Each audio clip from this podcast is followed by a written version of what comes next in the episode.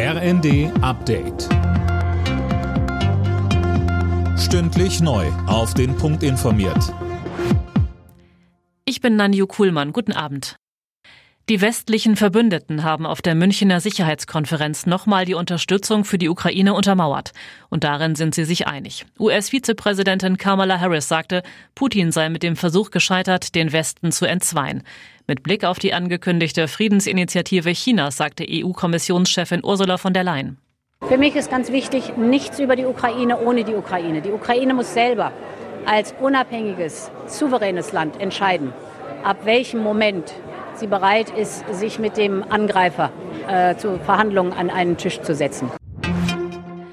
Zwölf Tage nach dem verheerenden Erdbeben in der Türkei und Syrien sind in der türkischen Provinz Hatay drei weitere Überlebende aus den Trümmern gerettet worden.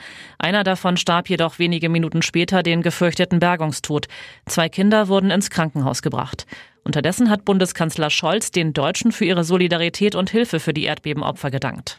Wir können die Katastrophe nicht ungeschehen machen, aber wir können helfen in der Not. Und Deutschland hilft. Im Tarifstreit mit Verdi droht die Deutsche Post damit, die Briefzustellung in Zukunft verstärkt an Fremdfirmen zu vergeben. Postpersonalvorstand Ogilvy sagte den Funke-Zeitungen, so ein Schritt sei zwar bis Ende Juni vertraglich ausgeschlossen, stehe aber jetzt auf dem Prüfstand. Im Meisterschaftsrennen in der Fußball-Bundesliga hat der FC Bayern erneut gepatzt. In Gladbach verlor der Tabellenführer in Unterzahl mit 2 zu 3. Die weiteren Ergebnisse.